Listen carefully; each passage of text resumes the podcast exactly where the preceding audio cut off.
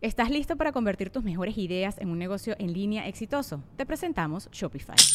Tal vez no lo sabías, pero nuestro podcast More Than Mamis es un negocio y lo empezamos por supuesto para desahogarnos y hablar sobre la maternidad, no para convertirnos en expertas de ventas y del e-commerce. Así que sí, necesitábamos ayuda para vender nuestro merch y poner en marcha nuestra tienda. ¿Y cómo suena con Shopify? Llegó otra venta. Shopify es la plataforma de comercio que está revolucionando millones de negocios en todo el mundo. Ya seas un emprendedor desde tu casa o desde donde sea, Shopify es la única herramienta que necesitas para iniciar, administrar y hacer crecer tu negocio sin dificultades. Con Shopify puedo gestionar pedidos, envíos y pagos desde cualquier lugar, brindándote toda la información y estadísticas de tus ventas al detalle. Regístrate para un periodo de prueba con tan solo un dólar al mes en shopify.com barra sonoro, todo en minúsculas Ve a shopify.com barra sonoro para llevar tu negocio al siguiente nivel. Shopify.com barra sonoro. Neurobión presenta. La ansiedad es una emoción que conlleva miedo, tensión y preocupación. Y, y, la ansiedad se vive no solamente en el momento que te está dando la ansiedad, sino después de que te dio, porque te da una ansiedad haber sentido ansiedad. Sí, no es algo que, pues contrólate, ¿no? O sea, échale ganas, este, no, no, nada que relájate. Siempre igual, es que recaí, no, no hay recaída, o sea, te tropiezas en el lugar del avance en el que vas. Cuando estamos en trauma y en miedo, nos vamos a ir a la cueva y a guardar silencio. Y tenemos que salir de la cueva y empezar a hablar. ¿Cuánta gente que me dice, no hago lo que quiero? Estoy en el trabajo que estoy porque mi papá me dijo que eso es lo que tengo que trabajar. Estoy con la relación que estoy por miedo a lastimar y no poder decir que no. Entonces se trata de empezar a ser congruente contigo. Sentir preocupaciones o sentir ansiedad de vez en cuando es la cosa más normal del mundo. El problema es cuando eso se vuelve crónico. Tienes miedos crónicos, preocupaciones crónicas, estás todo el tiempo en tu mente y sientes que la mente te está volviendo loco, volviendo loca. Según datos de la Organización Mundial de la Salud, la ansiedad es el trastorno psiquiátrico más importante del mundo que le afecta a más de 264 millones de personas. Pero aún más grave que eso, dicen que el 35 al 50% de esas personas no recibe ningún tipo de tratamiento y simplemente viven con ansiedad. Por eso, nuestra muy querida Fabiola Cuevas regresa al programa, la creadora de Desansiedad, esa plataforma preciosa que se especializa en el tema de la ansiedad y ella como psicóloga nos va a hablar de esto. Una vez más profundizaremos sobre la ansiedad, cuáles son los síntomas, cómo prevenirlos, cuáles, son las diferentes formas de ansiedad y hablaremos de muchas soluciones, preguntas que nos hicieron con respecto al podcast número 232 donde ella ya estuvo con nosotros. Así que desde la Ciudad de México en el Hotel Fiesta Americana Viaducto Aeropuerto con público en vivo con nuestros estudiantes de los cursos en línea en vivo. Episodio 261. Comenzamos. El podcast de Marco Antonio Regil es una producción de RGL Entertainment. Todos sus derechos están reservados.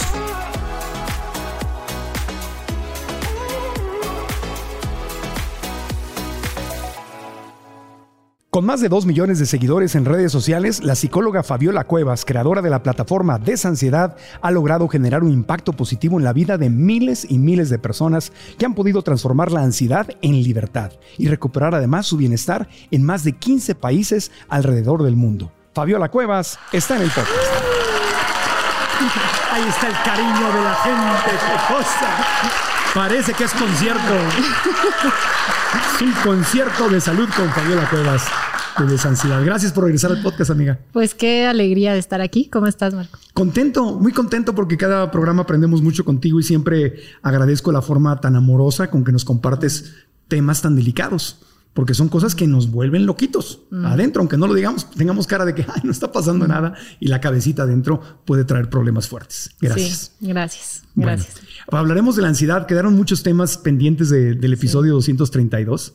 Eh, así que, pues, hoy, hoy nos gustaría que profundizáramos más. podemos retomar nada más del tema de qué es la ansiedad para que quien no vio ese episodio pueda entrar en contexto. Claro, sí. Y creo que, que, la ansiedad, como muchos lo han experimentado, eh, lo podemos definir como un momento donde siento algo que me inquieta en mi interior por algo que está sucediendo que no me gusta, ya sea interno o externo. Esta ansiedad puede ser algo momentáneo, como estoy en la fila del súper y ya quiero que avancen, o puede ser no puedo dormir, tengo insomnio, tengo crisis, eh, me siento que me estoy muriendo o enloqueciendo, ¿no? O sea, puede ir de muy chiquita, momentánea, a constante y muy grandota.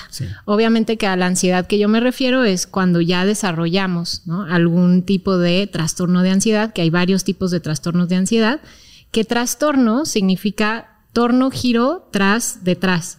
A mí me gusta ver a los trastornos de ansiedad como que voy girando detrás o hacia el lado equivocado de mi bienestar. Algo estoy pensando, haciendo o viviendo que no va de acuerdo a mí. Entonces, por eso yo defino a la ansiedad como una mensajera.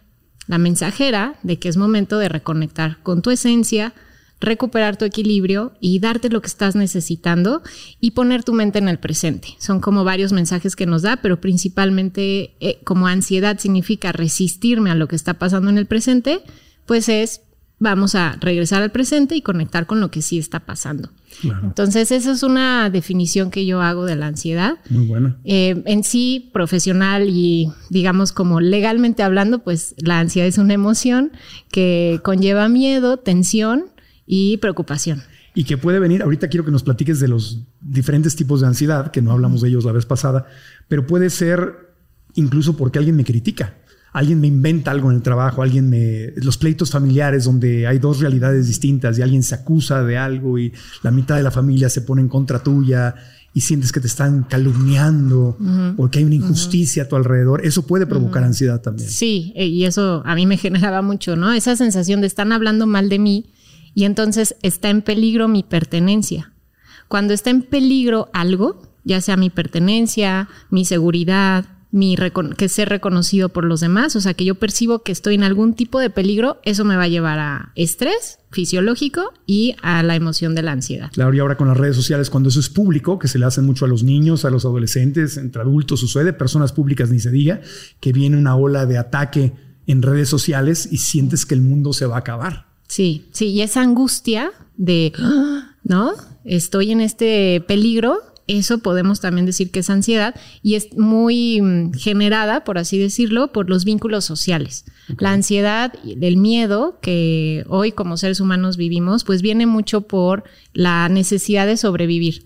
Pero como seres humanos, para sobrevivir necesitamos de la tribu, del vínculo. Y cada cosita que a ti te hace sentir que no vas a pertenecer, que vas a ser rechazado o que no vas a ser bien visto, pues obviamente que atenta contra nuestro instinto de supervivencia más primitivo y por eso es que empezamos el circuito del estrés y eso nos puede llevar a la ansiedad.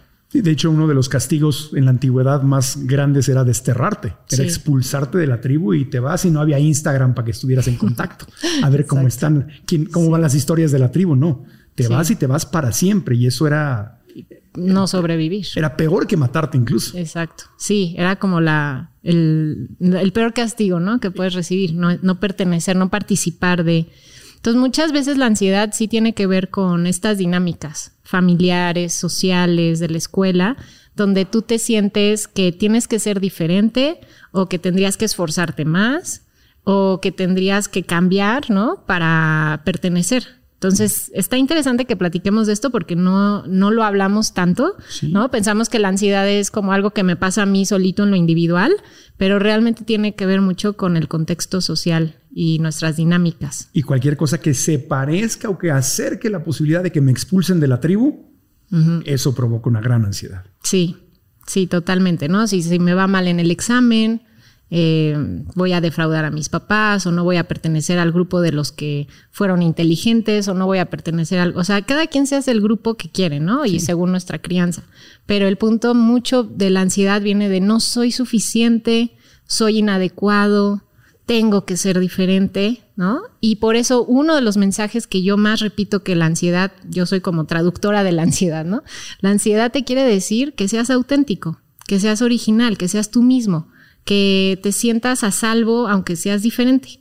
Ese es, yo he visto, uno de los principales mensajes de la ansiedad. Que las mujeres en el, con el machismo eh, se presenta mucho, ¿no? De, ah, no hagas eso porque entonces nadie se va a querer casar contigo porque no eres una niña de familia, no eres una niña bien, eres una cualquiera y con las cualquieras no se casan los hombres. Y qué peligro, ¿no? Qué peligro. Qué peligro quedarme sola por el resto, no vincularme. O sea, el peligro profundo es no vincularme.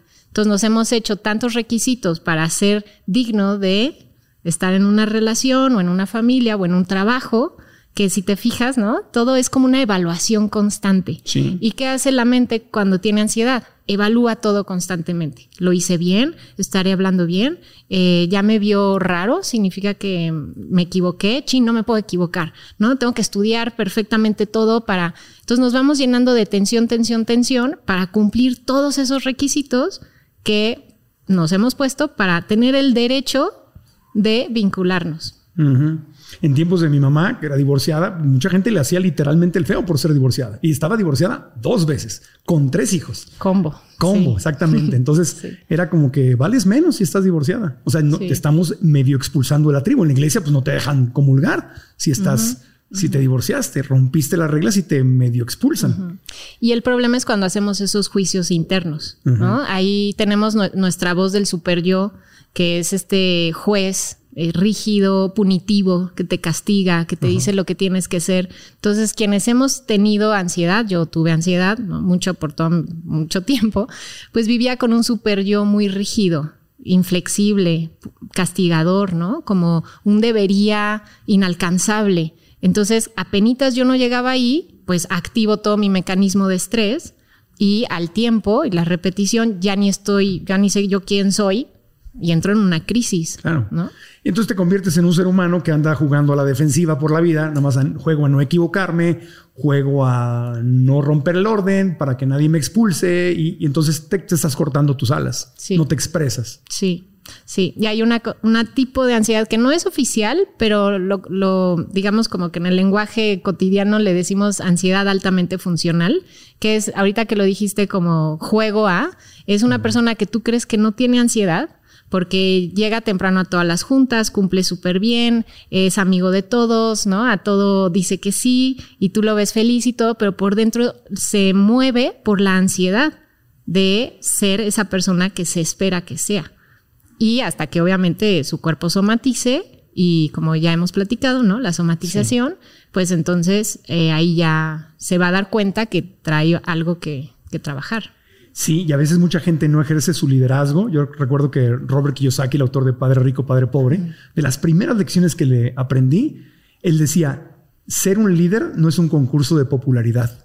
Porque para ser un buen líder, para crear cambios en tu familia, en tu organización, con fines o sin fines de lucro, tienes que romper lo establecido y te van a criticar. Y si quieres caerle bien a todos, no puedes ser líder, porque garantizado que te van a criticar. Y mientras más grande sea el cambio, la crítica, el hate va a ser más fuerte. Sí, y nunca es suficiente, ¿no? Y esa es la angustia de por más que hago, no termino de sentirme vinculado. ¿Por qué? Porque ¿cómo te vas a vincular si no estás siendo tú mismo? Si traes máscaras, armadura de protección, ¿cómo me voy a sentir en un vínculo, no? Entonces, cuando ya eres tú mismo, cuando ya te quitas esas máscaras, cuando ya vas quizás contracorriente de lo esperado, entonces te encuentras con alguien que dice, wow, qué padre estar contigo, qué bien, mira, podemos hacer esto juntos. ¡Fum! Se da el vínculo y se da la satisfacción y ya cual la ansiedad, ¿no? Sí, pero qué interesante porque siguiendo el tema de los líderes, pues todos los líderes que han cambiado al mundo y que han hecho transformaciones maravillosas han tenido que arriesgarse a ser criticados, asesinados, crucificados. Sí. O sea, desde Cristo, Buda, Martin Luther King, César Chávez, los derechos de los latinos en Estados Unidos, la Madre Teresa, por, donde te vayas, vas a encontrar un caso de alguien que dijo, esto está mal, lo vamos a arreglar y esto es la nueva verdad o la nueva propuesta que les tengo, Gandhi, ¿no? Ni se diga.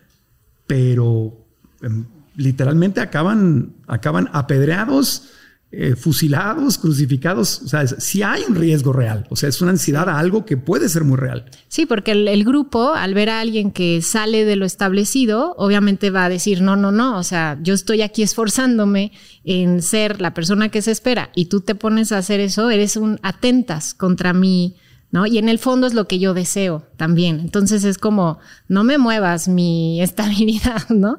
Y por otro lado, yo tengo la teoría, y esta es mi propuesta, que quienes hemos desarrollado ansiedad en el fondo somos líderes o agentes de cambio. ¿Por qué? Porque la ansiedad viene como esta consecuencia de cosas que no van hacia nuestro bienestar. A veces quien tiene ansiedad piensa que él o ella es el problema, que yo estoy mal. Pero si lo vemos globalmente con una perspectiva más amplia, todas las esas 400 millones o cuántas eran, este 256 millones. de personas. 264 millones. 264 millones son como la señal de que algo no está funcionando en la crianza, en la cultura, en las creencias que se nos ponen, en la falta de vínculo. Y entonces somos como un termómetro de, oigan, ¿saben qué? Esto de presionarnos a nosotros como que no está tan humano, ¿no? Esto de pretender ser otra persona que no somos tampoco. Entonces, como que somos un termómetro y a la vez, si haces tu chamba, eres agente de cambio.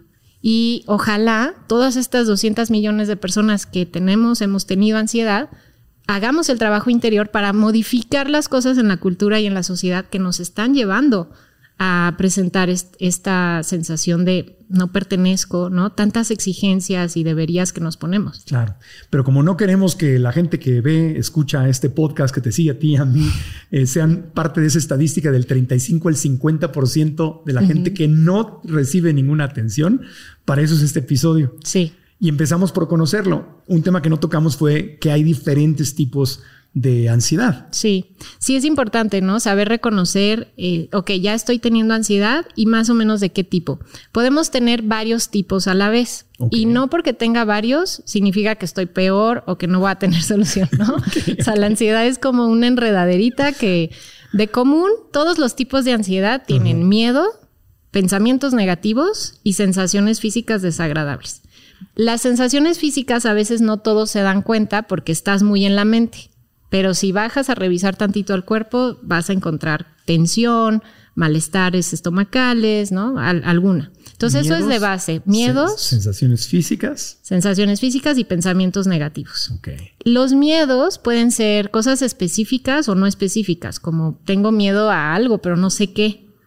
¿No? Ese es como un miedo generalizado o sí puede ser un miedo a algo en específico. Cuando es algo en específico, como una fobia, entonces ese es un tipo de ansiedad. Yo puedo tener fobia a las alturas, a los lugares cerrados, eh, puedo tener fobia a que me inyecten, ¿no? Cualquier cosa, o sea, hay un diccionario de fobias y a todos esos. le puedo tener fobia al micrófono, o sea, todo, todo le puedes desarrollar, cualquier cosa, hablar en público. Entonces, un tipo de ansiedad son las fobias específicas y la fobia social, que es la fobia a la interacción social, mm. que casualmente pues son personas que necesitan mucho el vínculo. Tanto lo necesitas que por eso le desarrollas tanto miedo. ¡Wow! ¡Qué interesante! Dice Stephen Hayes, que es creador de la terapia de aceptación y compromiso, que donde está tu miedo está tu valor. O sea, ahí en eso que me da miedo es lo que más valor tiene para mí. Entonces, a mí me da miedo interactuar socialmente, es que es muy valioso para ti la interacción social. ¿No? Si me da miedo salir de casa, que es la agorafobia, para ti la libertad es muy valiosa. Entonces es padrísimo el proceso porque a partir de los miedos encontramos los valores o las necesidades por cubrir. Pero bueno, regreso a los tipos. Están las fobias, fobia social, está eh, los ataques de pánico, que pues es ese momento donde estoy 100% seguro que o estoy enloqueciendo, muriendo o a punto de perder el control. Es un momento súbito donde te sientes tan extraño y con tantas sensaciones tan raras que es lo único que puedes concluir. Es como pues, el cerebro intenta ¿no? explicar qué está pasando. Hay taquicardia, malestar estomacal, te puedes sentir desconectado de ti, como la visión rara, ¿no? como que no te encuentras. Y entonces la mente dice, ¿qué está pasando? Ah, pues debe ser que estoy enloqueciendo, perdiendo el control o muriendo, me va a dar un ataque al corazón, ¿no? O sea, es como lógico. Yo estaba tan convencida que estaba enloqueciendo en mi primer ataque de pánico que le escribí una carta a mis papás despidiéndome. Así de, la hija que tenían ya se está yendo, bye, llévenme a tal hospital en Estados Unidos, que no me hagan esto, que sí me hagan esto, dejándoles todo así, ¿no? Yo estaba 100% segura que estaba enloqueciendo. Entonces, realmente no la dudas y por eso llegan a urgencias, ¿no? Oye, revísame el corazón, me está dando un ataque al corazón. Ah, no, señor, usted no tiene nada, pero ¿cómo? Entonces, eh, te sientes realmente tan mal que estás 100% convencido de que eso está pasando. Ese es un ataque de pánico. Y el ataque de pánico puede venir con o sin agorafobia. Si te dio el ataque de pánico afuera, pues vas a desarrollar miedo a salir de casa. Agorafobia es la fobia a, estar afuera. Entonces empiezas a desarrollar agorafobia y luego pues ya no sales de casa para evitar el ataque de pánico o para evitar sentirte mal afuera. O a veces también por fobia social, ahí se puede conectar. Te da miedo que te critiquen o que te sientas mal y te vean feo o que a nadie te pueda ayudar, ¿no? Entonces, ese es como el ataque pánico con agorafobia.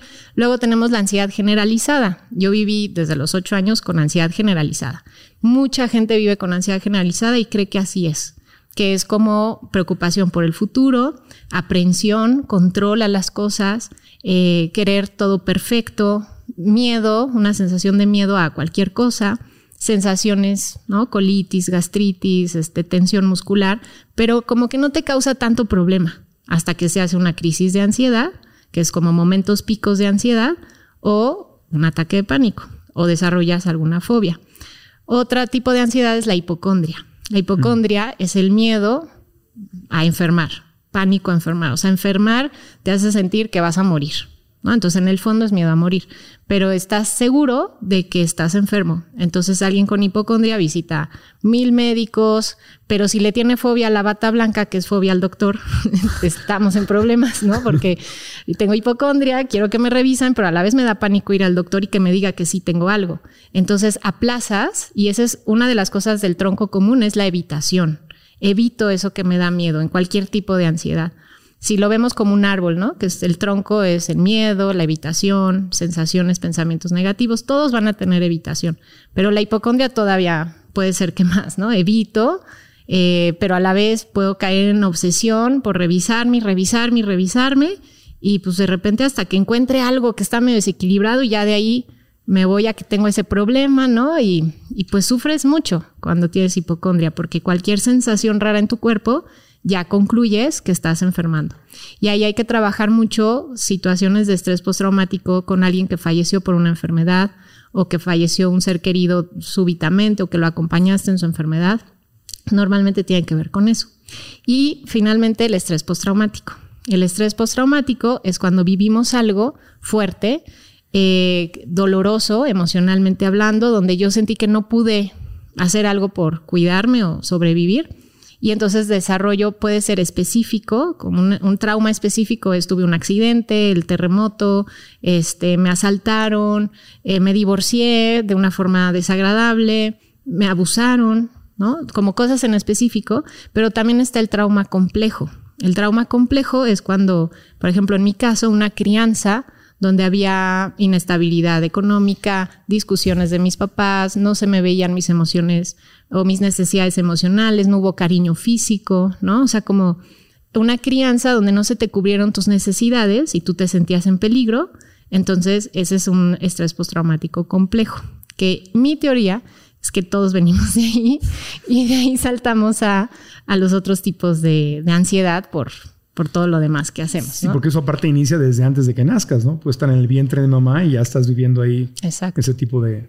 traumas y heridas Sí. que se presentan. Wow, pues ahí, ahí vimos ya muchos de cuáles son los diferentes tipos. Ahora, para no obviar nada, la ansiedad, ¿cómo se siente? ¿Hay diferentes formas de sentir la ansiedad? Sí, principalmente vamos a tener sensaciones en pecho y estómago, que puedes sentir como vacío o ardor o hueco opresión y pesado. Pero hay como una sensación de que ¡fum! algo me invade de repente. También puede haber sensaciones de frío y calor interno que recorre toda tu columna, como, pues como es algo del sistema nervioso, o sientes tu sistema nervioso. Entonces puedes sentir temblor, sudoración, taquicardia, opresión en el pecho, dificultad para tragar, cambios en tu visión, eh, problemas para o, resequedad en la boca, o sea que no puedes salivar tan fácil, y tensión muscular, ¿no? Toda la tensión de cualquier parte del cuerpo. También puede haber cambios en tu regulación de esfínteres. Eh, equilibrio, mareo, se va, como apretamos mucho la tensión muscular de mandíbula, normalmente por enojos reprimidos o cosas que no puedo controlar, puedo desestabilizar mi equilibrio, entonces estoy mareado. Y un síntoma que también es muy común es la despersonalización o que te sientes que no eres tú mismo, como una sensación de desconexión de ti y de los demás. La desrealización es que la realidad es extraña a mí. Este se da más cuando hay ataque de pánico o estrés postraumático, pero es como una sensación de no estoy pero no estoy. Estoy adormecido, estoy... que yo creo que esa es una sensación que no todos notan al principio porque no es tan escandalosa, pero estás adormecido, como que no hay un bloqueo al cuerpo o al placer, al disfrute. Entonces estás viendo una película que te tendría que divertir y no, ¿sabes? O estoy con mi pareja y no siento nada, entonces empiezo a cuestionarme, ¿será que lo amo? Y ahí puedo ir desarrollando algo que es el TOC de amores. El TOC, que era trastorno, es trastorno obsesivo compulsivo, era parte de los trastornos de ansiedad, pero lo sacaron porque es más complejo, involucra muchas cosas, pero es muy relacionado también y es importante conocerlo. Pero el punto es que me estoy tan desconectado que entonces todo lo que siento me asusta y me voy a la mente a tratar de entenderlo y solamente llego a conclusiones catastróficas y negativas. Y eso me da más miedo. Entonces entramos en un círculo vicioso de miedo y evitación, miedo, evitación. Y por eso es que llegamos a, la agorafobia, a la hipocondria, a todo eso. ¿Te ha pasado que se te entume o se te duerme alguna parte de tu cuerpo? Esto puede deberse a deficiencias de vitaminas B. Por eso mi doctor me recomendó tomar Neurobión, que por su combinación de vitaminas B1, B6 y B12 puede ayudar a reducir este y otros síntomas hasta en un 66% en solo tres meses. Escucha tus nervios. Mencionaste el sistema nervioso, que obviamente está conectado al famoso cerebro reptiliano que está aquí en la parte de atrás de nuestra, de nuestra cabecita eh, podríamos profundizar un poquito en el tema del sistema nervioso, que también fue un tema que no tocamos la vez pasada. Sí, pues hablar de ansiedad tenemos que hablar de sistema nervioso y, y, ojalá, ¿no? Todos los profesionales de salud mental se adentren al sistema nervioso porque de ahí viene. O sea, nuestro cerebro reptiliano, cuando percibe una amenaza, va a empezar a desencadenar una serie de acciones en el cuerpo. Va a acelerar el corazón, va a detener la actividad digestiva, va a llevar tensión a manos y pies por si tengo que correr o tengo que atacar. Y si no puedo atacar o no puedo correr, entonces me paralizo. Y ya siquiera paralizado, como que no voy a sentir tanto dolor. Y si estoy por mucho tiempo paralizado, voy a empezar a temblar. Y si esto es demasiado para mi sistema nervioso, quizás hasta me desmayo. Pero eso es mi sistema nervioso, toma decisiones por sí mismo. Y esto es muy importante que lo sepamos. No es algo que, pues, contrólate, ¿no? O sea, échale ganas. Este, no, no nada que ver, relájate. No, o sea, tu sistema nervioso, por alguna razón, real o imaginaria, porque hay peligros reales, ¿no? Como ahorita es el temblor, no sé, ¿no? Eh, o imaginario, mm, me van a rechazar y va a ser el fin del mundo. No importa si es real o imaginario, el cerebro activa el sistema de defensa y activa todas estas sensaciones y mecanismos. Si yo percibo que la amenaza me rebasa, entro en este estado de congelamiento y temblor. Y si me súper, súper rebasa, pues es la sensación de desmayo, que muchos no se desmayan y no, no tienen por qué desmayarse, pero es como una sensación de yo me desconecto. O sea, ahí se, ahí se ven. Me salgo del juego. Sí. No, puedo. No puedo. Esto, y es, y es por supervivencia. Es como tierra, trágame. O sea, desaparezco de aquí. Sí. Y muchas veces eso es la ansiedad. Como un, ¿cómo evito esto? ¿Cómo me voy de aquí? ¿Cómo me fugo?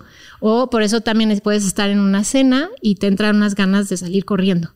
Porque es como se activó tu mecanismo de peligro y te pide correr. Y yo les digo, pues corre tantito. Sí, corre, porque el cuerpo lo está pidiendo. Entonces, el cuerpo entra en este mecanismo de estrés y alerta y em, el cerebro empieza a intentar entender todo esto. Y ahí es donde empieza el problema porque empieza a concluir cosas equivocadas. Como realmente no hay un león, dice, no, pues el peligro debo ser yo. Mm. Entonces hay algo que se llaman fobias de impulsión, que es miedo a hacer algo impulsivo, a aventarme de la ventana o lastimar a un ser querido, lastimarme a mí o a otros. No hay quienes pueden ir manejando y me dicen, ¿por qué de repente me viene la imagen que voy a dar el volantazo y atropellar al pobre peatón? Soy una horrible persona. No, es que no es que seas una horrible persona, es que tu, tu cerebro está tratando de darle forma a estas emociones y tensión que traes reprimida y para ti es muy valioso hacer el bien. Entonces, gente que hemos tenido mucho presión en tienes que ser bueno, tendemos a caer en fobias de impulsión. Entonces, lo que te decía del valor. Sí, y, eh, qué bueno que regresaste ahí porque aquí lo había notado. ¿Cómo está esto? ¿Podrías profundizar un poquito más en ese concepto de que eso que le temes, ahí está tu valor. O sea, a ver, ¿lo podemos aterrizar? Sí, a ver, vamos a ponerlo en un ejemplo. El quien le teme a enfermar. Ajá. Quien le teme a enfermar, si yo, si yo en, terapia te pregunto, a ver, vamos a hacerlo. Dime un miedo. Miedo eh, a la altura, pero no en un avión, sino espacios abiertos, precipicios. Es fobia. ¿Qué es lo peor que podría pasar si te encuentras en ese lugar? que me caiga, que me jale. Siento que me jala. siento que me jala. Siento que me jala y he tenido, ah, tengo pesadillas a veces con eso y, me gustan las alturas. Me encanta viajar en avión, me encanta vivir en piso alto de edificio, siempre y cuando haya barandalito o ventana.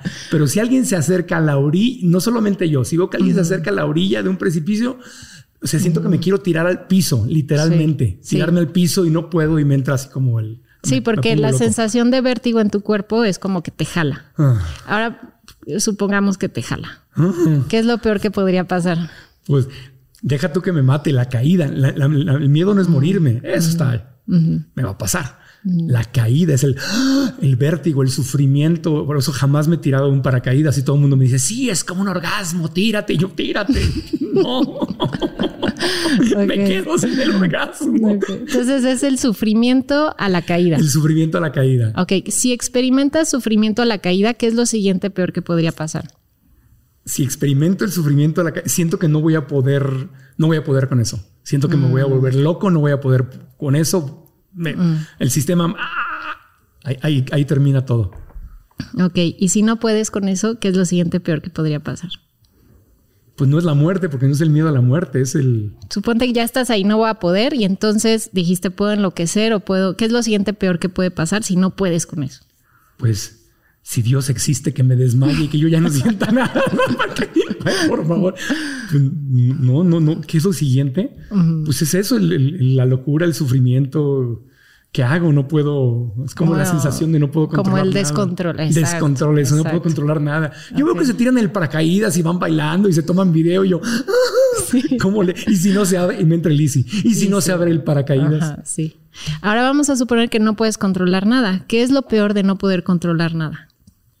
¿Qué es lo peor de no poder controlar nada? Me está dando terapia pública. Okay. más un poquito. Nada más poquito. ¿Qué es lo peor de no poder controlar nada? Pues que no, no tengo forma de sobrevivir, porque si no puedo controlar, no, tengo, mm. no, puedo prevenir nada, no sé. Ok, ahí, ahí, está tu creencia. ¿Qué? Para sobrevivir tengo que controlar. Claro. Cuando yo percibo que no puedo con algo, me siento en peligro. Cuando, cuando, cuando, mi cerebro reptiliano percibe, que no puede controlar, que no puede controlar entonces no sobrevivo. No sobrevivo. Ok. Sí. Entonces, ¿cuál es tu valor ahí? La supervivencia. Sobrevivir. Sobrevivir. ¿Para qué quieres sobrevivir? ¿Para qué sí quieres vivir? Para experimentar la vida y para crecer y para aportar y para transformarme, que es lo que me apasiona.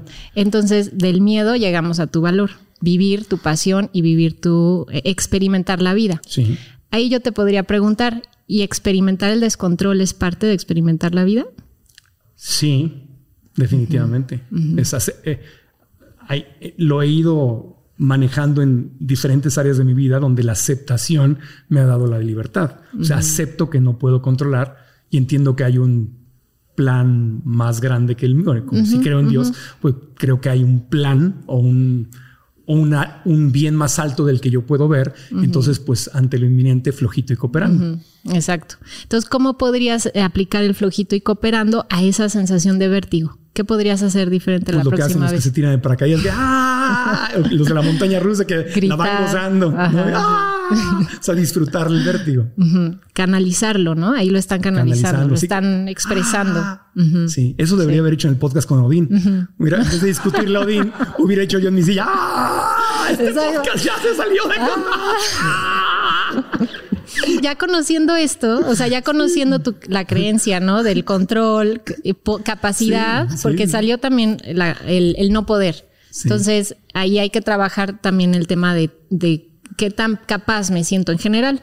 Me equivoqué y quise poner un orden hacia lo que yo creía que era el más alto bien para quienes vieran el podcast. Yo no quería un debate y un choque y no quería lo que pasó, que fue separación. Sí, Odín está bien. No, Marco está bien. No, el padre está bien. No, separación. Y yo dije, creemos, creamos este podcast para unir. Entonces ahí sentí mi miedo. Era, se nos está yendo de las manos y este podcast se va a convertir en justo lo que en mi ideal quiero solucionar, que es la separación. Y entonces me, me estresé. Sí sentí el vértigo, quise controlar y me equivoqué. Me equivoqué. Sí. Y la equivocación viene por, por el esfuerzo en el control. Claro, por supuesto. Que eso es, eso es la clave para ansiedad, vértigo, miedos. Mientras más me esfuerzo por controlarlo, peor sale el resultado. Peor se pone. Exacto. Sí. a ver, pues, ya, que me estás dando terapia pública y está bien. Bueno, ¿le sirve esto? Sí sirve. Porque si no, no tiene sentido. Yo me expongo aquí, está bien. Pero para que sirva, no nada más para que Marco tenga una sesión gratuita con Fabiola, no. Y yo me divierta un rato. ¿Cómo e, esta ansiedad, cómo funciona? Porque eh, lo que reflexioné durante la semana en que sucedió eso es que, espérame, yo ya he soltado en otras áreas. Esto de soltar el control y fluir, ya lo he manejado en otras áreas. Y de repente se presenta así como, como en cajoncitos, como que ya lo solucioné acá, pero no quiere decir que lo solucioné en todas las áreas de mi vida. A lo mejor particularmente en el podcast no lo había vivido, no me había tocado un invitado así, pero en otras áreas ya lo había solucionado. Entonces me sorprendí yo mismo de por qué quise controlar si esto es algo que según yo ya lo trabajé. Porque tocó tu valor. A ver tu valor de, de unir, ah, tu valor de, de, comunicar algo útil para los demás desde, desde la visión, o sea, tu valor de querer compartir tu visión, que igual como ejercicio terapéutico estaría bueno que luego hagas uno tú solo diciendo todo lo que piensas de eso para que transmitas ese mensaje. sí, y, pero específico sobre la religión y la espiritualidad, porque esa es tu necesidad, ese es tu valor. Entonces, cuando algo atent estaba, parecía que algo estaba atentando contra algo que era muy valioso para ti, la oportunidad, de unir estos tres mundos era como, ¿no? Entonces, eh, esa sensación de se está atentando a algo que es muy valioso para sí, Pero nosotros, no era un debate. Yo, presenté el podcast como la espiritualidad está en el podcast. Pues, ¿cuál espiritualidad? Nos agarramos a sombrerazos, ¿no? Yo, empezando por mí.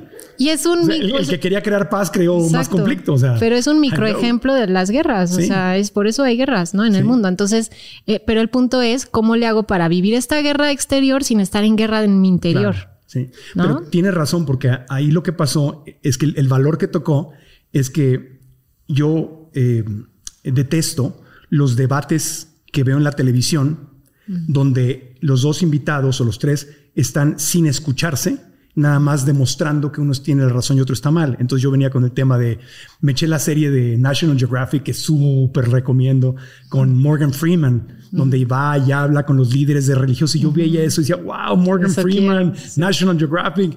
Esto es, es la comunicación que necesitamos. Entonces yo en, mi, en nuestro humilde lugar, no me estoy comparando con, con esos alcances, dije, pues vamos por ahí, por el ecumenismo.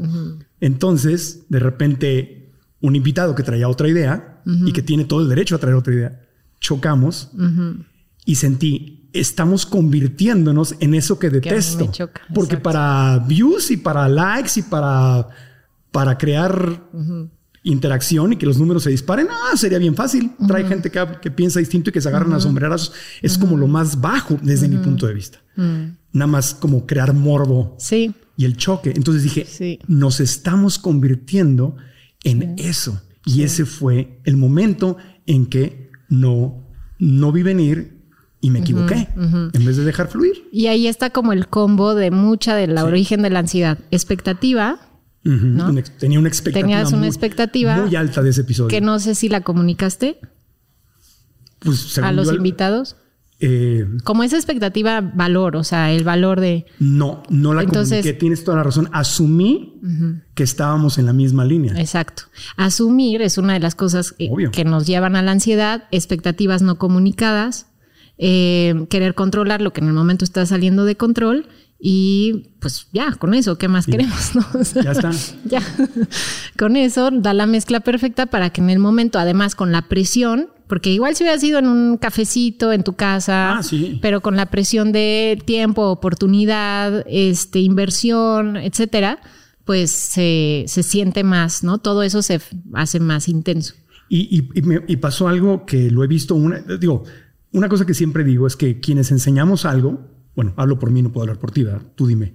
Quienes enseñamos algo no es porque seamos eh, ya graduados y expertos, no, es porque justamente de eso padecemos y justamente estamos simplemente siendo honestos, decir, yo sé de esto porque yo lo padezco y lo estoy practicando y me voy a seguir equivocando y lo voy a seguir reaprendiendo. Exacto. Exacto. Y por eso yo te puedo decir ahorita, pues una de las cosas que he cambiado es siempre decir mis expectativas, ¿no? Lo más que puedo. Mi intención con esto, cada reunión que yo inicio, cada conversación es, mi intención es, ¿no? Para alinear. y, aparte ya lo sé y lo practico, se me, se me fue porque es demasiado tu valor que te emocionó tanto que apago esas áreas del cerebro que, que son más ejecutivas, lógicas, racionales. Y entonces eso es simplemente aprender.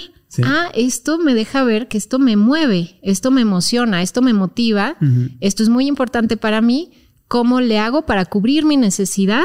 Que ese es el, mensaje y lo, profundo. ¿Cómo le hago para transmitir mi necesidad de unir visiones espirituales y comunicar mi visión al mundo. Claro. La emoción sube, la inteligencia baja. sí. Pero ya luego analizas, ¿no? Luego, luego, analizas. El, no sé si has oído o a lo mejor has leído el Bhagavad Gita. Sí, ahí lo tengo. Ah, lo tienes, perfecto. Es uno de los libros sagrados de la India. Sí. No tienen uno, tienen varios. Sí. De los Vedas y todo. Y hay una parte que no recuerdo exactamente en dónde, pero la estudié cuando hice mi, cuando me, me, certifiqué como maestro de yoga y meditación hace mucho tiempo, dice el Bhagavad Gita que cuando, cuando te enojas, se te olvida, cuando, cuando te sientes amenazado y te enojas y te defiendes, se te olvida momentáneamente todo lo que has estudiado y todo lo que has aprendido. Si el enojo ya te agarró, o sea, si sientes que estás en peligro y te sueltas a defender lo que tú crees que tienes que defender, haz de cuenta que te vuelves en ese momento temporalmente un ignorante que no ha estudiado. Y ahí es donde dice la gente, pues qué incongruencia, pues si eso, ¿no? Pero a todos nos puede pasar. Sí, y es un momento de impulsividad porque estoy sobreviviendo, porque se están atentando contra algo muy valioso para mí. O sea, tú te metes con, no sé, mi familia o te metes con... O sea, puede ser algo que sí es valioso, genuino padre, o también, no, mi, mi reputación. Entonces, alguien se puede poner igual así por algo que no es realmente peligroso, ¿no? Atentar contra una reputación. Pero el punto es ese, que es el autoconocimiento de ahora en lugar de decir que esto se trabaja, ¿no? En quienes tenemos esta tendencia a la ansiedad, es en lugar de decir, ay, ¿cómo es que si yo ya sé por qué lo hice, no? O que bla, bla, bla Ok, ¿qué activo ahorita? Autocompasión y autoconocimiento. ¿no? Voy a ser compasivo con eso y, de qué me doy cuenta. Entonces, el enojo, el miedo te llevan a, descubrir tu valor. Y ahora es cómo lo cumplo. Entonces, en el tema, regresando al tema de la altura y el vértigo, mi valor es sobrevivir, experimentar la vida. ¿Cómo lo cumplo en ese momento? Voy a experimentar este vértigo. ¿Me estás recomendando que me tiren paracaídas? No, que te... Sí, y lo grabes. Ah. Pues, no, es una exposición progresiva, que es una de las herramientas más importantes que para la ansiedad. Ah, ¿cómo, cómo curamos? ya, ya usamos, ya agarramos a Marco de Conejillo de Indias. Ok, espero que todos hayan aprendido tratamiento. y sirva de algo. Tu tratamiento incluye una exposición progresiva. Bueno, primero revisar si hay alguna. Voy del balcón primero. Primer balcón, segundo piso. Es que el aventar no es la exposición. No, es, el, es, a la sensación. Exacto. La exposición es a la, a la incomodidad interna. A eso nos vamos a exponer. Entonces, primero en tu imaginación. Siempre primero en la imaginación, al primer piso. Mientras que te estás exponiendo en el primer piso, imaginándotelo, sientes algo que te asoma sin barandal, uf, ahí viene la sensación y ahí activas relajación. Para esto antes hay que aprender a hacer ejercicios de relajación, que ya sabes hacerlo. Entonces, te lo imaginas, relajas. Te lo imaginas, relajas. Y hasta que tu intensidad es menor de 5, que dices ya del 1 al 10, ¿no? Te asomas en tu imaginación, 8. Ok, relajo, 4. Me vuelvo a asomar, 6. Relajo, 3. Me voy a asomar cuatro. Ah, mira qué padre. Ahora me, me imagino en el segundo piso. Es una chambita y superar la ansiedad es sentarse a trabajar. Porque entonces ahora me imagino en el segundo, en el tercero. Ya que llegas al cuarto, quinto piso, sin sensaciones o con más habilidad de bajar de la sensación a la relajación, entonces ya lo haces en vivo. Yo así, yo eso hice con, en, el puente que está yendo a la Náhuac, que es donde yo estudié, el puente de Tecamachalco. Ahí fue mi última exposición de asomarme y sentir como que yo me iba a aventar, ¿no? Pero empecé en el primer piso, en el segundo, en el tercero. Entonces, cada oportunidad que yo encontraba de asomarme de un lugar alto, en las plazas de México de aquí, que las escaleras eléctricas de unas plazas que siempre son muy altas, era como, ah, voy, siento, relajo, y hasta que me relajo lo hago. Entonces, esa es la exposición progresiva, poco a poquito, de tu imaginación a la realidad, activando relajación. Y llega un momento donde yo sí siento que ya el miedo a las alturas ya, ya no lo tengo. Se puede ir. Sí, porque no me voy a aventar de un paracaídas tampoco, pero... Bueno, no, tienes que llegar a ese no punto. Lo no se me antoja. Si se me antojara y tuviera miedo, ah, pues sí, ¿Y sí la lo montaña rusa? Tampoco me encanta. No, a mí tampoco. no me gusta. pero, pero. Pero sí lo he hecho. Sí, lo he hecho. Y sé que podría hacerlo si, si me relajo y me preparo, si me capacito, ¿no? Entonces es, es, pero al final es cuál es el valor. Ah, mi valor es sentirme libre de hacer lo que quiera. Si quisiera hacerlo, lo haría. Pero el punto es eso, ¿no? Como hacia dónde me lleva de conocerme en mi necesidad. Ahorita lo que salió fue un tema de control. Sí. Y eso es lo que entonces trabajamos. Sí, sí, sí. Sí, y el, miedo siempre es a perder lo que tengo. me, pasaba cuando hacía programas de concurso. Entonces me costó tanto trabajo llegar a la televisión y hacer mi sueño realidad que cuando las cosas no salían perfectamente bien, me enojaba. Y luego solté y aprendí y me di cuenta que cuando sale algo mal, hago un chiste y hasta mejor se pone. Exacto. Y solté el control y se me fue. Sí. Entonces yo pensé que ya lo había sanado, pero no. pues hay, que hay que revisar. Sí, sí, sí. No, sí lo sanaste y lo que sanaste, lo sanaste. Y eso es algo importante, ¿no? Siempre igual. Es que recaí, no, no hay recaída. O sea, te tropiezas en el lugar del avance en el que vas pero no estás regresando al mismo punto. Y, se abre el abanico y este, este aspecto no se había presentado.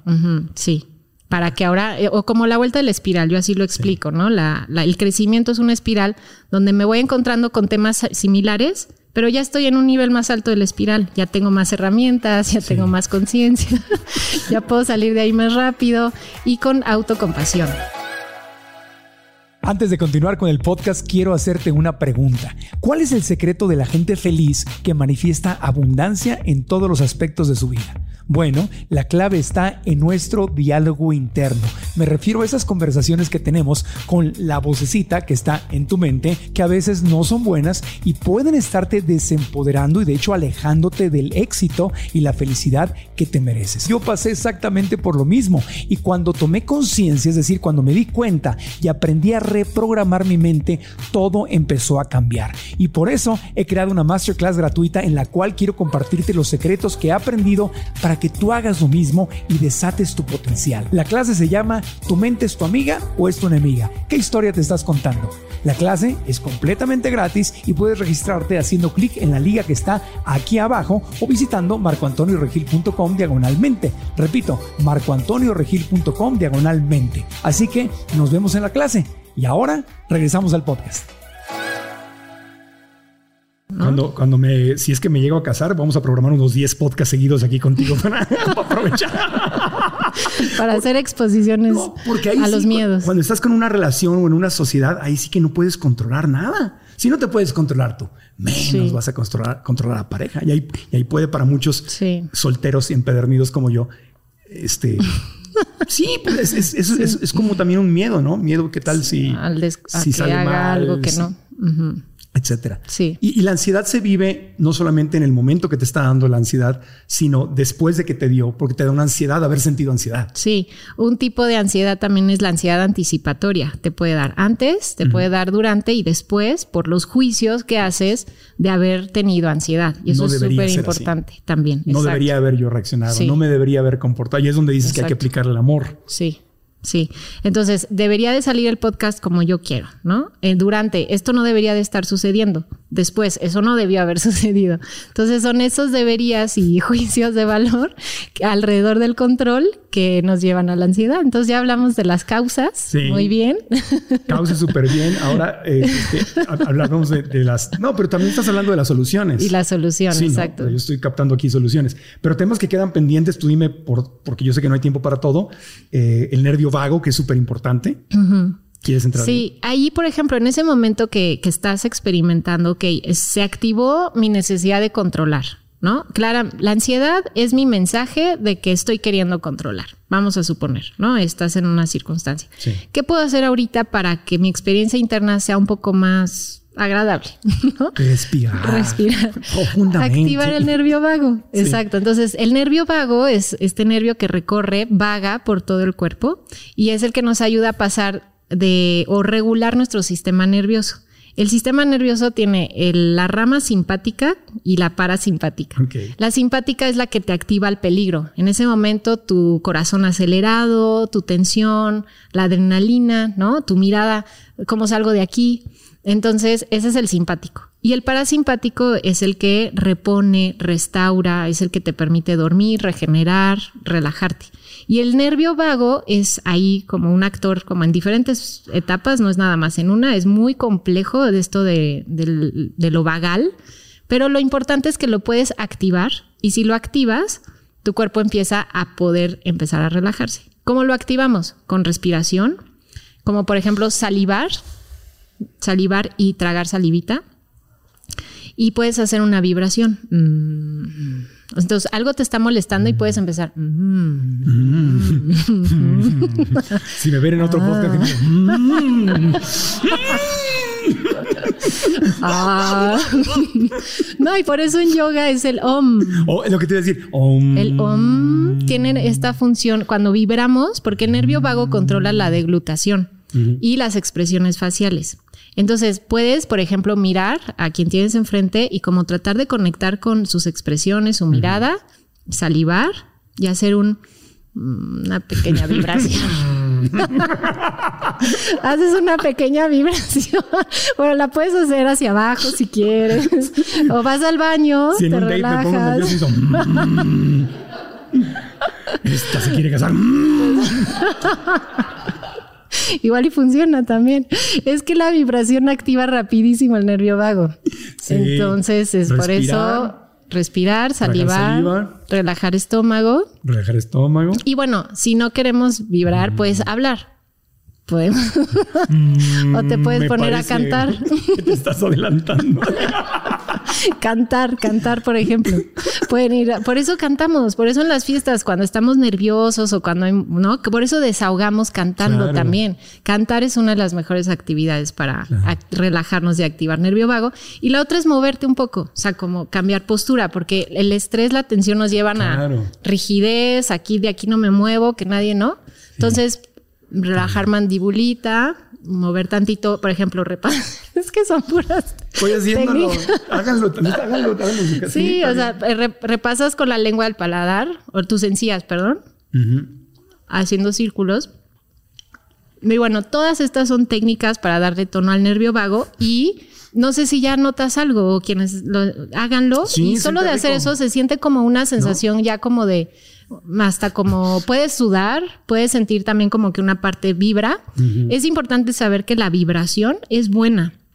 Porque la tensión, la ansiedad, el, estrés nos lleva a la rigidez, ¿no? Al, al, congelamiento. ¿Cómo me salgo del congelamiento? Vibrando y moviéndome. Entonces, por eso, hacemos así. O los perros cuando están nerviosos, por eso se sacuden o se avientan al pasto y la columna, ¿no? La... Sí, sí, sí. Eso tendríamos que hacer como buenos mamíferos que somos. Tendríamos que echarnos al pasto. El grounding también ayuda, que es poner los manos y los pies. De hecho, para lo que les platicaba de la despersonalización, que te sientes desconectado y para trauma, lo mejor que podemos hacer es orientarte en tu espacio y hacer grounding con cómo se siente esto, dos pies en la tierra, si puedes hacerlo descalzo mejor. Y eso relaja. En 10 minutos tu sistema nervioso se empieza a relajar. 10 minutos de grounding, de agarrar una plantita o tu mascota también, porque la mascota está conectada. Entonces, mascota, plantita, pasto, eh, mientras que vibras y, te relajas y respiras, pues ya tu sistema nervioso se, aprende a salir del estado de tensión y empieza a bajar. Y además trabajar los pensamientos, las creencias, ¿no? De, a ver, realmente si no controlo estoy en peligro, ¿no? Eh, pero es como ver, ¿y de dónde aprendí? ¿Quién me lo dijo? ¿No? Este, ¿de dónde lo tomé? Eh, ¿Qué comportamientos hago para controlar? Y tu exposición progresiva sería empezar a dejar de hacer esos comportamientos. Por eso yo, por ejemplo, a veces pues, ya no traigo, antes yo traía mis notas, no sé qué, todo como por un tema de control y dámelas, dámelas. Suéltalas. y relaja estómago y respira mientras lo haces. Esa es una exposición progresiva. Me pasa el papel. Sí, justamente es eso, ¿no? Como qué cosas hago desde el control. Claro. ¿Qué cosas hago desde la confianza? Sí, y muchas veces son desde, viene desde, puede ser una exageración de la responsabilidad, ¿no? Porque yo, por ejemplo, traigo notas porque quiero que no se me vaya a ir ninguno de los temas que en equipo reflexionamos, investigamos, vivan que eran buenos, le preguntamos a nuestro público qué quieren que le preguntemos. O sea, entonces como que traigo esta responsabilidad de servir. Entonces, este, hace uno notas. Y no tiene nada de malo. No. Pero... Pero allí podemos cuestionar. Hay que soltar ¿Servir es cumplir o servir es entregarte? Servir es entregarte. Estás, eh, la entrega, al entregarte estás sirviendo, ¿no? Al mostrarte lo que hiciste ahorita. Sí, sí, sí. Estás sirviendo al mostrarte vulnerable, al abrir tus temas. Eso es, ¿no? Sí, eso no venía en las notas. Te me saliste. entonces, entonces y te lo prometo que todo fluye y sale mejor. Y el mensaje llega porque es real. Claro. Eso hace que el mensaje sea real porque a todos nos pasa así. Eso es lo que nos pasa. Entonces ya vamos a saber en práctica, ok, me estoy exagerando en el esfuerzo por el control, lo bajo, lo suelto, ¿no? Y ahí me voy exponiendo, dejando de hacer las cosas que me llevan nada más a que me esforce tanto, que por eso, si no sale algo como idealmente, pues más mi frustración. O sea, es equivalente, ¿no? Mi esfuerzo por controlar es equivalente a mi frustración de que algo chiquito salió mal. Entonces es irnos como quitando, y esto es la prevención, quitándonos razones por las que vamos a estresar el sistema nervioso y que valga la pena, si se va a estresar, que valga la pena. Y no por algo que, que no atenta contra tu supervivencia en realidad. Sí, tienes razón. De las cosas más hermosas que aprendí estudiando psicología espiritual fue que era, decíamos, poníamos una intención. Nuestros maestros que eran doctores en psicología nos lo enseñaron. Poníamos una intención, por decirte algo, mi intención es que este podcast cree unidad y salud. Es mi intención. Lo que está en mi corazón es lo que yo quiero. Sí. pero soltábamos. Era esto o algo mejor para el más alto bien de todos los involucrados. Que en teoría eso significa decir amén. Es decir, eso es lo que quiero, pero hágase tu voluntad. Pero no es como hágase tu voluntad, no, Diosito. Yo, no, no, no. Es entiendo que yo no tengo la verdad. Entiendo que yo no sé cuál es el más alto bien. Sí. Entonces, que se haga el más esto que yo quiero o si hay algo mejor, que suceda. Que se haga. Porque es que es justo, justo eso. A más control, más impido también que si había una mejor opción o solución, pues no va a suceder. Porque tú estás regresando todo a donde tú quieres que sea. Y te prometo que es lo que yo hago con cada podcast, con cada en vivo. Mi intención es dar mi mejor esfuerzo soltando el resultado. Y por, por amor, para amor y para que cada quien encuentre el mensaje que en este momento está necesitando. Y confiar, ¿no? Y a partir de ahí ya sueltas. Y entonces es una de las cosas que cambió en mí, porque obviamente yo era todo lo contrario. Obviamente. ¿no? por eso me entiendes. Sí, porque más control, más te descuidas. Claro. Y tu esfuerzo está puesto en el lugar equivocado. Sí. Entonces es como también optimización de recurso, ¿no? ¿Dónde voy a poner mi esfuerzo, mi atención, mi tiempo y bueno, mi economía? Son mis cuatro recursos. Entonces, quienes tenemos esta tendencia a la ansiedad, le dedicamos mucha atención a cosas y esfuerzo que no nos llevan a lo que realmente quieres, que es tu valor. Entonces, ¿cómo aprovechamos la ansiedad y los miedos para justamente ir hacia adentro y descubrir, ah, lo que estoy necesitando es vincularme, es, ¿no? Detrás de la fobia social, el valor es vincularme. Después, detrás del ataque de pánico con miedo a perder el control, mi, mi valor es, es la espontaneidad, el fluir, el disfrutar la vida, ¿no? Detrás de la hipocondria, la salud y la vitalidad. O sea, detrás de cada tipo de ansiedad es lo que en el fondo estás necesitando despertar, activar. Y esto lo vemos con este ejercicio de qué es lo peor que podría pasar y, otras técnicas, ¿no? Pero es lo que yo he visto en la generalidad que nos llevan a los mismos caminos. Y en el fondo, fondo, todos, todos nos llevan al camino de que me, como ser vinculado por ser yo mismo. O sea, sentirme vinculado siendo yo mismo. Esa es la que veo detrás de casi todos los tipos de ansiedad y sentirme a salvo con eso. Y también entender que por más que tú, yo, cualquiera haya aprendido algo, es normal que de repente se te olvide y tengas una, no te gustó la palabra recaída, pero tengas otra área. Otra oportunidad, para aplicar, porque es que si no hay esa recaída, vamos a llamarle, ¿cómo voy a aplicar lo, que estoy tratando de aprender. Sí, y la vida te manda esas pruebas, así como que chiquito hermoso o chiquita hermosa. Ah, ¿crees que ya aprendiste eso? Ay, te voy a mandar esta curva, así como en el béisbol. Te mando esta curva a ver si de verdad. Y madre mía. O como, como una necesidad tuya de expandirte más en eso. Un reto más grande. Sí, es como una, como el universo y todo está en constante expansión. Claro. También nosotros. Entonces es como que es una oportunidad para a ver qué más flexible puedo ser, qué más puedo soltar, qué más puedo amar, qué más puedo confiar en este momento presente, ¿no? Y por eso la ansiedad, sí podemos tener las crisis, los momentos pico donde activamos todo esto con mucho más esfuerzo, aprender a cuestionar, soltar, flexibilidad, etcétera. Pero son cosas que nos van a seguir acompañando como prevención para no llegar a estos picos. Y ahí es donde hay que poner en, balanza, ¿no? A ver, esta recaídita que tuve se compara o es igual a, las veces que para nada, ¿no? Y ahí entonces eh, que sea el juicio proporcional a la realidad, ¿no? Hay que ir con la realidad y, y, una de las soluciones para la ansiedad es siempre basarnos en los hechos, porque hay una distorsión que se llama razonamiento emocional. Y es que yo concluyo en función de mis emociones. Entonces me siento, no sé, frustrado porque no salió el podcast como yo quería. Entonces el podcast no fue bueno, vamos a suponer, o no sé, cualquier conclusión que se haya podido caer, ¿no? Y ahí es saber cuál es la realidad. Y yo, por ejemplo, ahí haría una evaluación numérica de todos los comentarios, ¿no? Este, ver eh, cuántos sí, cuántos no, o sea, como ver la realidad, porque muchas veces es nuestra interpretación la que nos lleva a, la ansiedad. Y eh, volviendo al tema del nervio vago, dijiste, ¿verdad? sí. Ya tiré mis notas. Sí. El nervio vago. lo sé, lo siento. el nervio vago lo estás literalmente llamando con tu respiración, con el movimiento. Entonces, por eso es que el mindfulness o la conciencia plena, que son, que no es otra cosa más que los ejercicios de respiración, de venir al presente, por eso está científicamente comprobado que funciona. Mindfulness, yoga, eh, los masajes, por ejemplo, darte un masaje en, las orejas, cuello, espalda, también están dando tono al nervio vago. Em, los ejercicios como cantar, hablar, o sea, por eso también ir a terapia, hablar de ti, compartirte, porque cuando estamos en trauma y en miedo, nos vamos a ir a la cueva y a guardar silencio.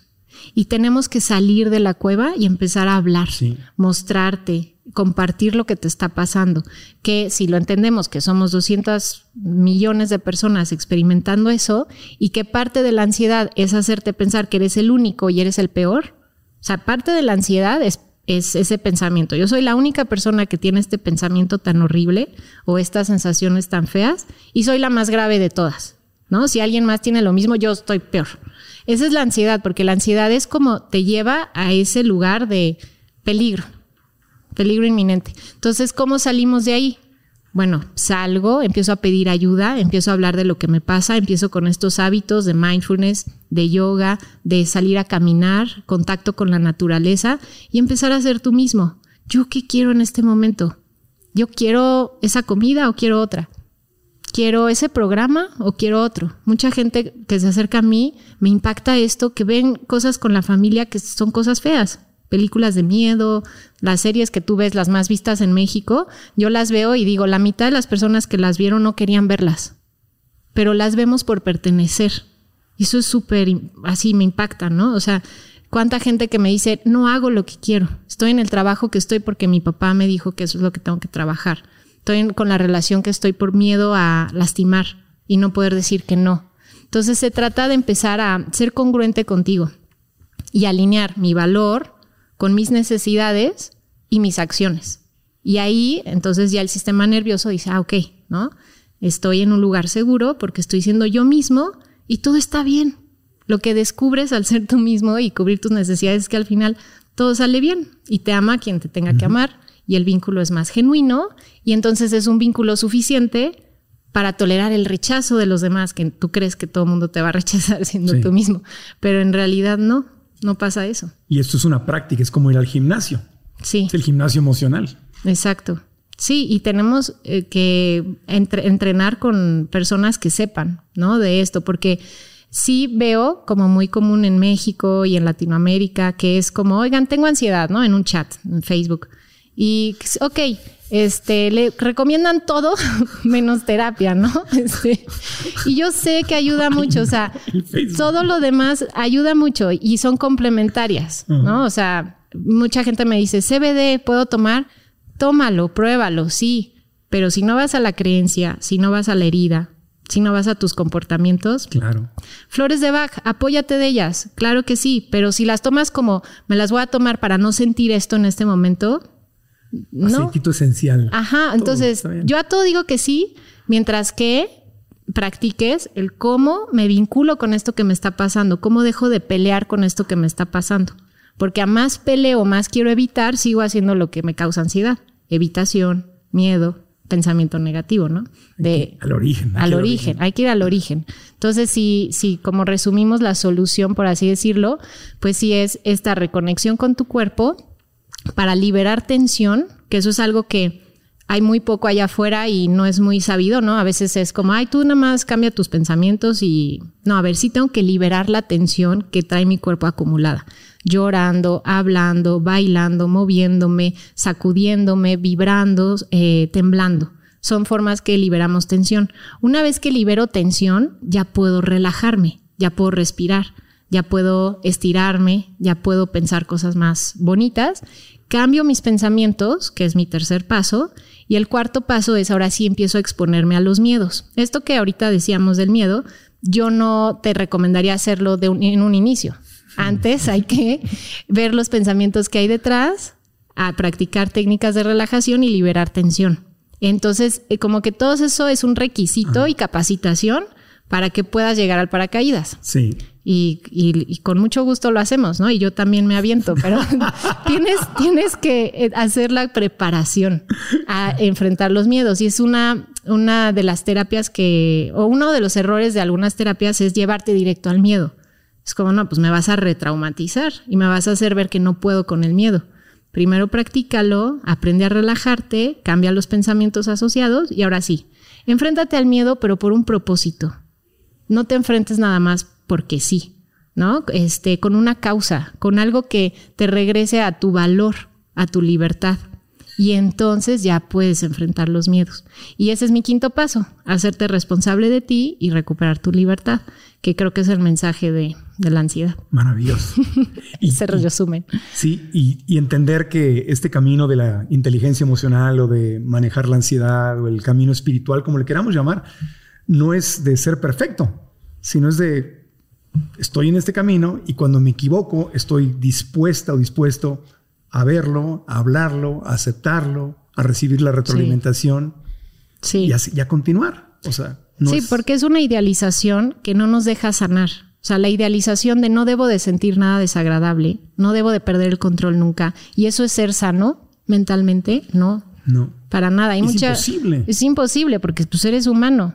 Mucha gente se saca un poco de onda con mi Instagram personal porque pues yo en desansiedad hablo de que supera la ansiedad, de que soy súper feliz, o sea, nada que ver con quien yo era antes, ¿no? Pero en mi Instagram personal justamente me dedico a subir mis momentos tristes, donde no la estoy pasando tan mal y es como, pero no que había superado, sí, tan lo he superado que ahora ya sé sentir mi tristeza sin caer en depresión. Ahora ya sé sentir mis miedos sin evolucionar a ansiedad. Pero es como, no, no idealicemos que no tener ansiedad es nunca más volver a sentir, no sé, ¿no? Hoy en la mañana sentí ese retortijoncito de, ay, voy a México al podcast con Marco Antonio y sentí el retito, ¿no? Y fue como, lo siento, ¿no? A ver qué, qué me está queriendo decir, lo trabajo, listo. ¿Y ahorita qué sientes? No, ningún, ya, fluyendo, padre, ¿no? Porque al final esa es la, o sea, cuando ya fluyes, es una experiencia padrísima. darnos chance de, tener recaídas o de, tener momentos de aprendizaje y continuar. Y también creo que sería muy importante dejar de juzgar a los demás cuando están teniendo esas recaídas. Sí, o hay tanto trabajo que haces en ti, pero si ya fuiste a terapia que no te está sirviendo de nada.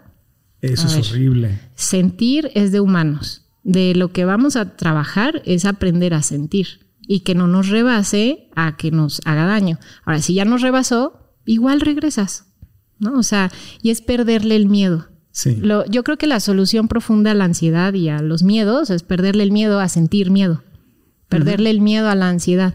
Ahí ya se desactiva el tanto esfuerzo y control que haces para evitarla. Y al soltar el esfuerzo y control por evitarla, empiezas a hacer las cosas que te gustan, porque si ahora en qué me voy a esforzar, ¿no? si no te esfuerzas en ser perfecto, entonces ahora en qué te vas a esforzar. Y cuando muestras tu inevitable imperfección y tu camino, entender que la gente que te critica, la crítica no te define a ti, más bien está mostrando lo que esa persona que está criticando no ha trabajado. Habla de, se habla. O sea, si a ti te dice eso, imagínate cómo se habla a sí misma. Claro. Si yo te digo, ¿por qué estás llorando, Fabiola? Pues no eres psicóloga, pues no que tan feliz. Lo que estoy proyectando es tu incapacidad de permitirte llorar y tu creencia de que llorar es igual a infelicidad. O a debilidad. O Entonces ahí cuando te lo dicen, si entiendes eso, mejor eres compasivo con el otro y dices, híjole, ¿cómo has de sufrir por allá adentro? Si no te permites tú, llorar, ¿no? Claro, que estás juzgando las lágrimas o estás juzgando un, un tropiezo. Y sí es importante que sepamos que quienes tendemos a la ansiedad nos afecta mucho eso que no, todo lo que nos dicen los demás. Y, hay que aprender a, reconocer esa es su historia, ¿no? Esas sus creencias y ahora yo en qué quiero creer. Ahora yo qué, qué, vida quiero llevar. No tienes que cumplir las expectativas de los demás. Ok. Y cuando eliges una carrera pública, pues prepárate, porque va. Es como hacer pan y no querer que te toque la harina. Sí. Y por algo. ¿No? Y por algo. No, y lo digo porque hay mucha, mucha gente. Estaba leyendo por ahí una estadística que las nuevas generaciones, el sueño de los niños ya no es ser bombero, mm. presidente, policía, mm. que era lo de antes. El sueño número uno de los niños hoy en día es ser youtuber. Ese es el sueño número. Ya no es salir en la tele como antes. Es ser youtuber, ser gamer o, blogger o youtuber o tiktoker o lo que sea. Sí. Y cuando te metes a esto, va cuando, cuando los tiempos de la tele, digo, todavía no, la tele no está muerta, sigue existiendo, ¿no?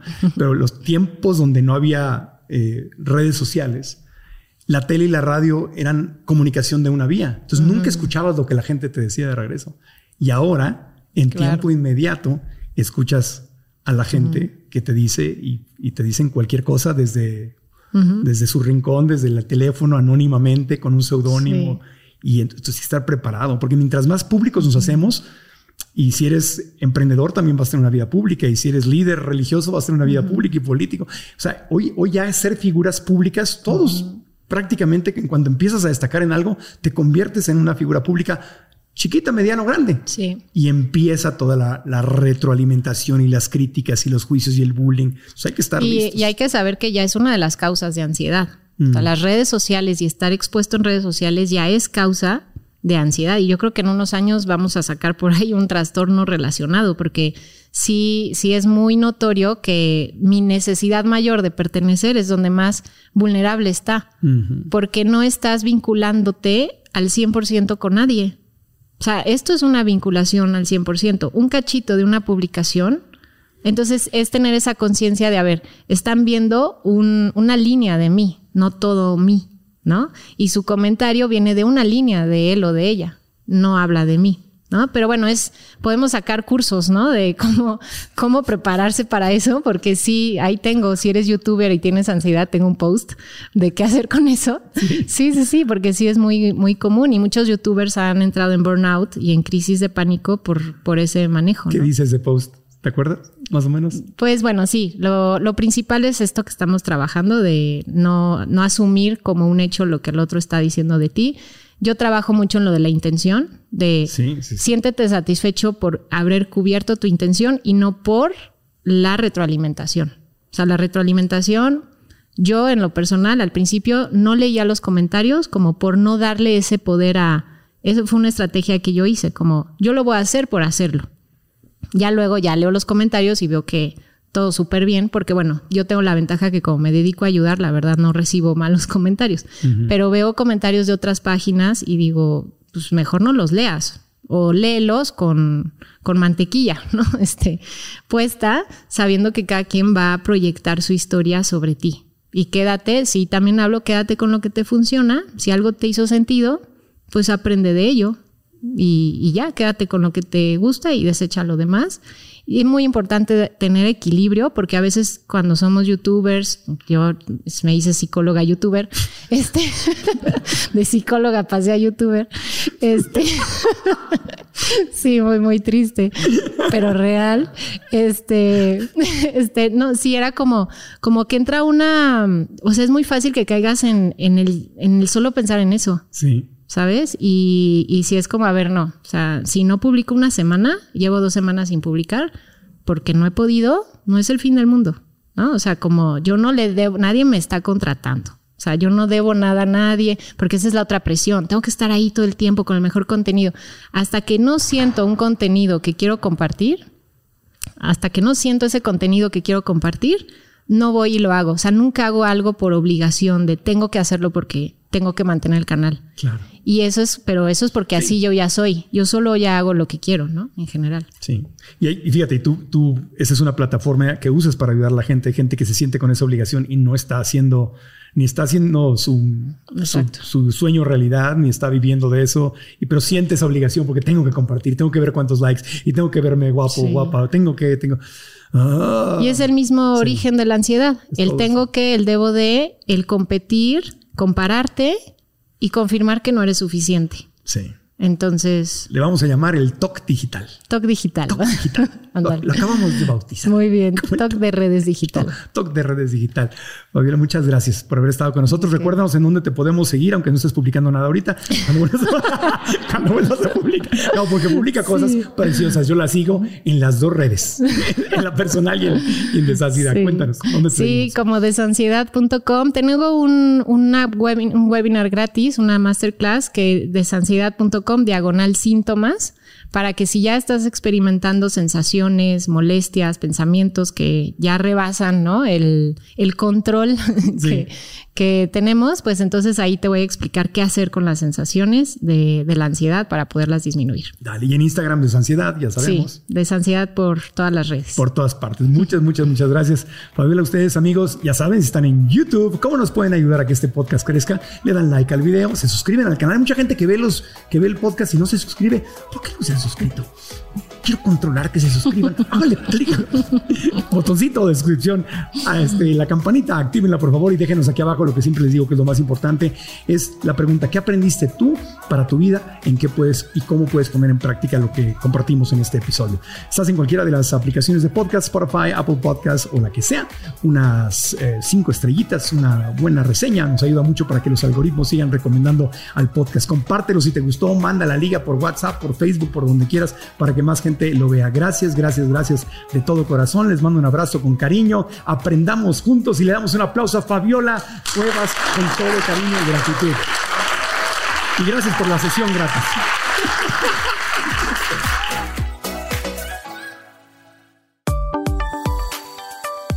Neurobión presentó. ¿Estás listo para convertir tus mejores ideas en un negocio en línea exitoso? Te presentamos Shopify. Tal vez no lo sabías, pero nuestro podcast More Than Mamis es un negocio y lo empezamos por supuesto para desahogarnos y hablar sobre la maternidad, no para convertirnos en expertas de ventas y del e-commerce. Así que sí, necesitábamos ayuda para vender nuestro merch y poner en marcha nuestra tienda. ¿Y cómo suena con Shopify? Llegó otra venta. Shopify es la plataforma de comercio que está revolucionando millones de negocios en todo el mundo. Ya seas un emprendedor desde tu casa o desde donde sea, Shopify es la única herramienta que necesitas para iniciar, administrar y hacer crecer tu negocio sin dificultades. Con Shopify puedo gestionar pedidos, envíos y pagos desde cualquier lugar, brindándote toda la información y estadísticas de tus ventas al detalle. Regístrate para un periodo de prueba con tan solo un dólar al mes en shopify.com barra sonoro, todo en minúsculas Ve a shopify.com barra sonoro para llevar tu negocio al siguiente nivel. Shopify.com barra sonoro. ¿Estás listo para convertir tus mejores ideas en un negocio en línea exitoso? Te presentamos Shopify. Tal vez no lo sabías, pero nuestro podcast More Than Mamis es un negocio y lo empezamos por supuesto para desahogarnos y hablar sobre la maternidad, no para convertirnos en expertas de ventas y del e-commerce. Así que sí, necesitábamos ayuda para vender nuestro merch y poner en marcha nuestra tienda. ¿Y cómo suena con Shopify? Llegó otra venta. Shopify es la plataforma de comercio que está revolucionando millones de negocios en todo el mundo. Ya seas un emprendedor desde tu casa o desde donde sea, Shopify es la única herramienta que necesitas para iniciar, administrar y hacer crecer tu negocio sin dificultades. Con Shopify puedo gestionar pedidos, envíos y pagos desde cualquier lugar, brindándote toda la información y estadísticas de tus ventas al detalle. Regístrate para un periodo de prueba con tan solo un dólar al mes en shopify.com barra sonoro, todo en Ve a shopify.com barra sonoro para llevar tu negocio al siguiente nivel. Shopify.com barra sonoro.